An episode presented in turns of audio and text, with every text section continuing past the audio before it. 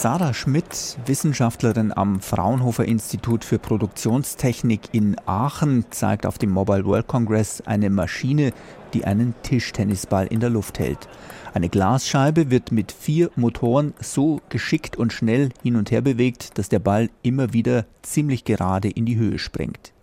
Die Information, welcher Motor dafür die Scheibe wann und wie weit anheben muss, kommt von einer Kamera, die auf den Ball gerichtet ist.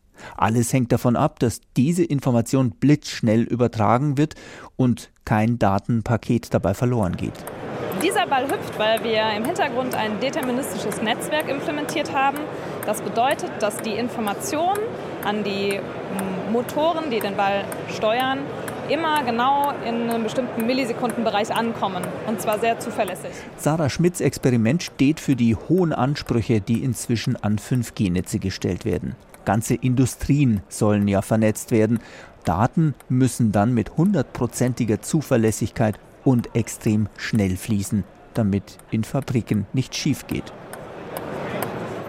Der Netzausbau geht in Europa allerdings nicht schnell genug voran, sagt Thierry Breton, Europas Digitalkommissar. But today's network are not up to the task. Die aktuellen Netze sind nicht auf dem Stand. Die Reaktionszeiten sind mit 200 Millisekunden viel zu langsam, etwa für Telemedizin oder um Unfälle bei vernetzten Fahrzeugen zu vermeiden.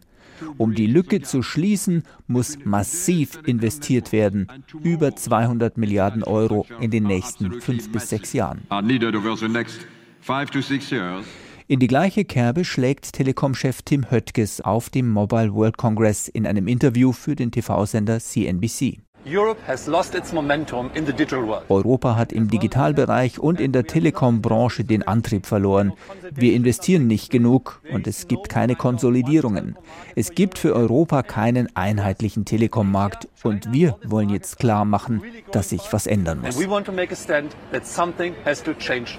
Konkret, Unternehmen sollen sich zusammenschließen dürfen. Laut Höttges gibt es in Europa 45 Wettbewerber. Zu viel, meint der Telekom-Boss. Diese kleinen europäischen Unternehmen hätten nicht genug Geld, um in eine digitale Zukunft zu investieren. Tatsächlich zeichnet sich in der EU bereits ein Politikwechsel ab.